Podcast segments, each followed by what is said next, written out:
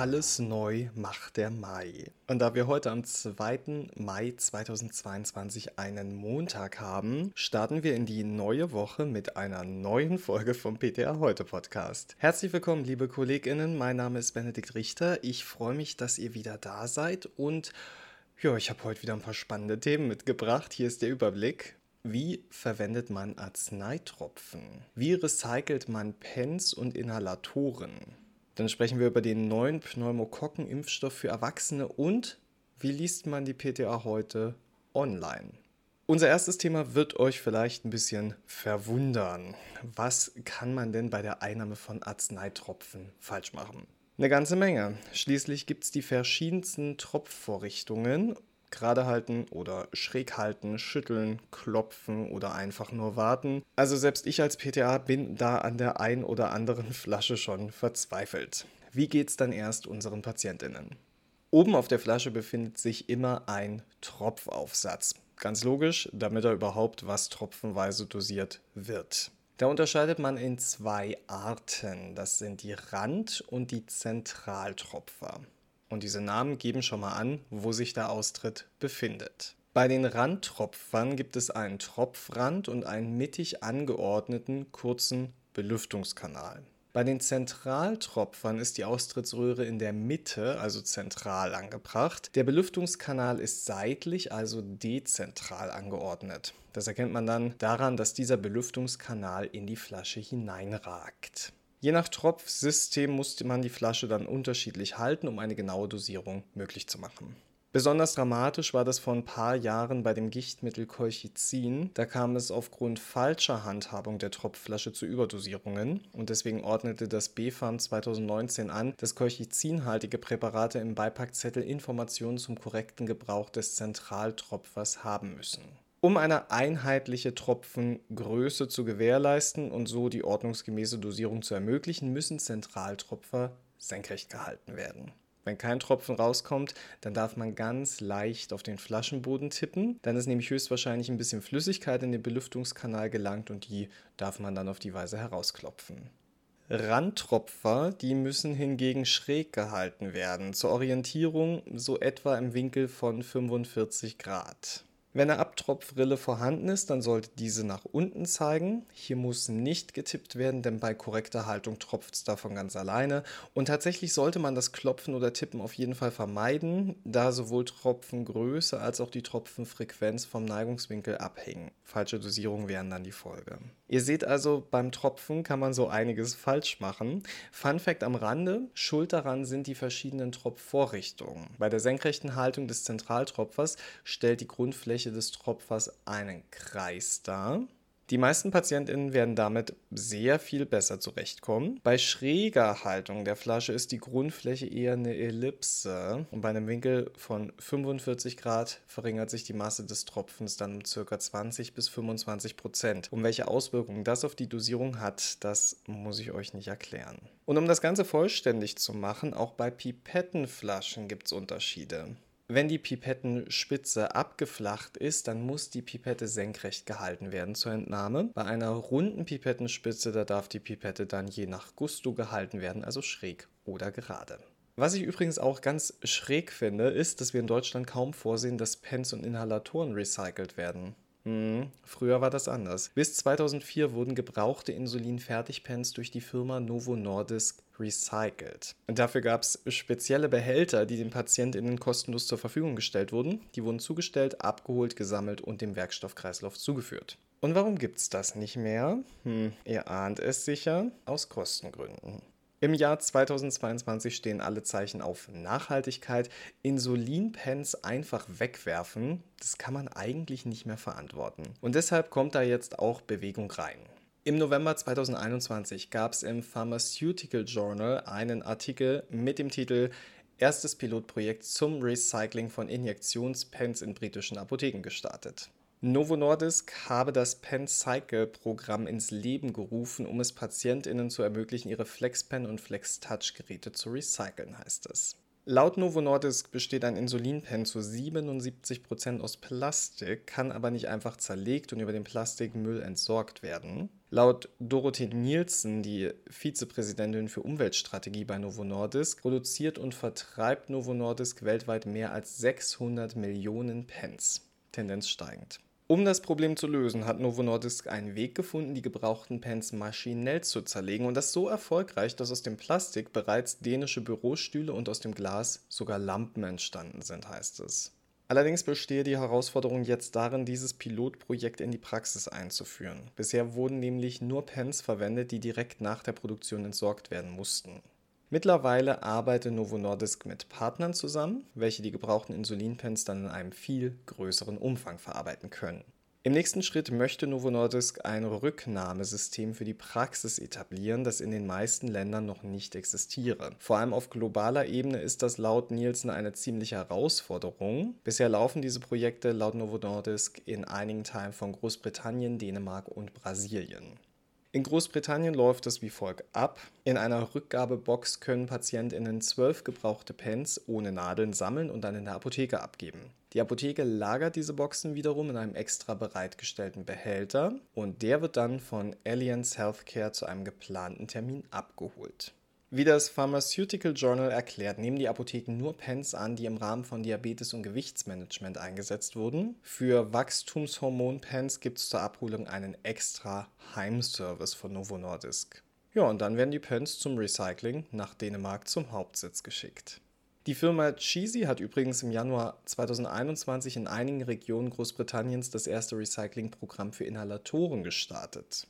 Unabhängig von Marke und Typ sollten nicht mehr benötigte Inhalatoren nachhaltig entsorgt werden. Und dabei geht es nicht nur um Plastik und Glas, sondern auch um die Aluminiumkanister. Und ganz cool, Restmengen an Treibgas, die sollten zudem abgesaugt und in Geräten wie Kühlschränken und Klimaanlagen wiederverwendet werden. Im Juli 2021 hieß es dann jedoch, dass sich von den 227 Apotheken, die zur Teilnahme am Programm eingeladen worden waren, nur 141 zur Teilnahme bereit erklärt hatten. Ja, und an diesen zwei Beispielen sieht man wunderbar, wie sehr sowas von der Apotheke vor Ort abhängig sein kann. Wie sieht es denn damit in Deutschland aus? Ist euch so ein Projekt bekannt? Ja, also mir ehrlich gesagt nicht. Zumindest in der Schweiz gibt es ein bisschen Hoffnung. Am 30. Juni 2021 verkündete die Firma Novartis auf ihrem Internetauftritt, dass Asthma- und COPD-PatientInnen jetzt gratis ihre Inhalatoren recyceln könnten. Allerdings geht es nur um Pulverinhalatoren und wer bei dem Recycling-Programm mitmachen möchte, der muss sich beim Projektpartner TerraCycle auf der Website registrieren. Es können alle Trockenpulverinhalatoren von Novartis, aber auch von allen anderen Herstellern eingesendet werden, heißt es. Für Deutschland gibt es dieses Angebot nicht, aber man kann trotzdem mal bei TerraCycle auschecken, denn es gibt da auch ein ganz nettes Programm, ein Recycling-Programm für Kimtech Einmalhandschuhe.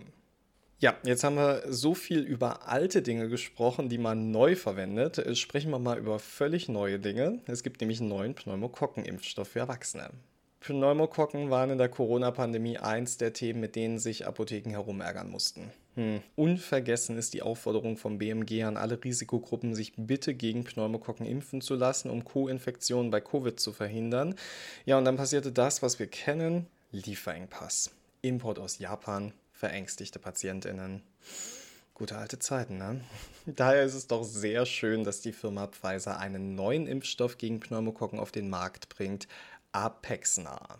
Der konjugierte Impfstoff schützt vor 20 Pneumokokken-Serotypen und hat damit von allen bisher zugelassenen Konjugatimpfstoffen die breiteste Abdeckung. Bereits im Februar gab es von der Europäischen Arzneimittelagentur die Zulassung und jetzt ist der Impfstoff auch auf dem Markt angekommen. Apexna darf bei Erwachsenen ab einem Alter von 18 Jahren geimpft werden. Eine obere Altersgrenze existiert nicht. Zugelassen ist der Impfstoff zur Vorbeugung von invasiven Erkrankungen und Lungenentzündungen, den sogenannten Pneumonien, die durch Pneumokokken verursacht werden. Es handelt sich, wie bereits erwähnt, um einen Konjugatimpfstoff. Demnach ist es ein Totimpfstoff und zur weiteren Wirkverstärkung ist Aluminiumphosphat mit drin. Frischen wir unsere Erinnerung nochmal fix auf. Welche anderen Impfstoffe gegen Pneumokokken gibt es? Da hätten wir Pneumovax 23, ein reiner Polysaccharid-Impfstoff. Pneumovax 23 ist weder an Trägerproteine konjugiert noch adjuvantiert. Dieser Impfstoff deckt 23 Serotypen ab und darf bereits bei Kleinkindern ab einem Alter von zwei Jahren verabreicht werden. Obere Altersgrenze gibt es nicht.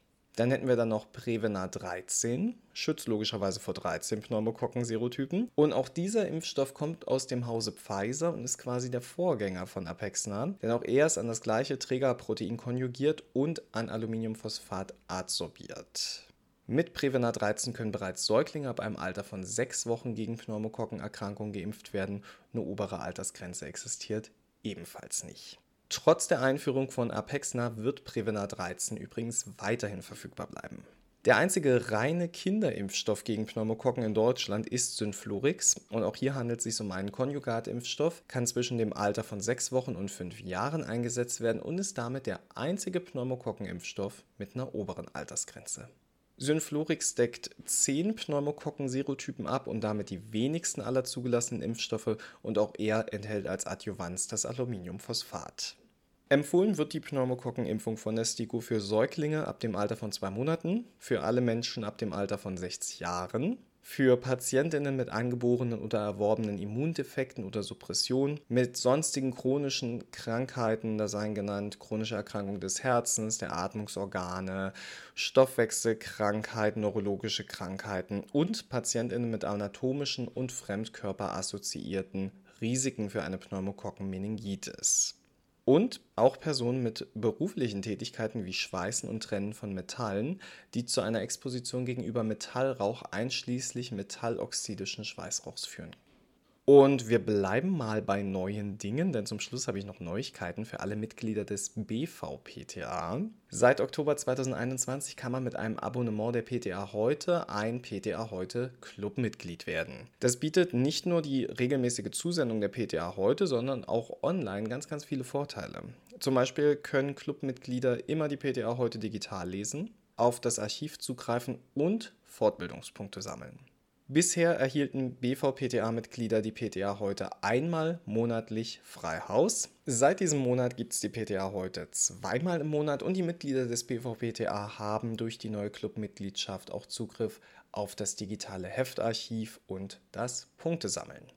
Um euch zu registrieren, tippt ihr einfach im Internetbrowser eurer Wahl mal ptaheute.de ein und klickt dann oben rechts auf Registrieren. Dann füllt ihr das Registrierungsformular aus und gebt zur Legitimation eurer PTA heute Clubmitgliedschaft entweder eure PTA heute Clubmitgliedsnummer ein. Die hieß früher mal Abonummer. Die findet ihr auf den Adressaufklebern eurer Zeitschrift. Oder ihr nehmt eure BVPTA Mitgliedsnummer. Ab heute könnt ihr dann auch auswählen, ob ihr PTA heute oder BVPTA Clubmitglied seid. Über euer persönliches Profil könnt ihr eure Mitgliedsnummer übrigens jederzeit nachtragen. Also keinen Stress machen. Zum Archiv der PTA Heute Zeitschriften gelangt ihr, indem ihr im Menü auf Meine PTA Heute klickt. Dort findet ihr dann alle Ausgaben im Überblick.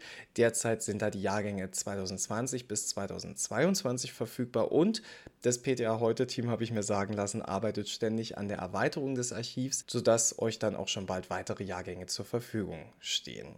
Ja, lieben Dank an das Team der PTA heute, online und analog, dass ihr uns diese tolle Fachzeitschrift zur Verfügung stellt. Danke aber auch an euch, dass ihr diese Woche wieder hier im Podcast dabei wart. Wie in jeder Woche bleibt mir jetzt eigentlich nur noch euch einen guten Start in die neue Woche zu wünschen. Ich hoffe, ihr habt viel Spaß und lauter freundliche Kundinnen, Patientinnen und Kolleginnen. Und falls ihr diesen Kollegen hier wieder hören wollt, dann müsst ihr nächste Woche wieder hier sein. Ich bin auf jeden Fall da. Bis dahin, gehabt euch wohl.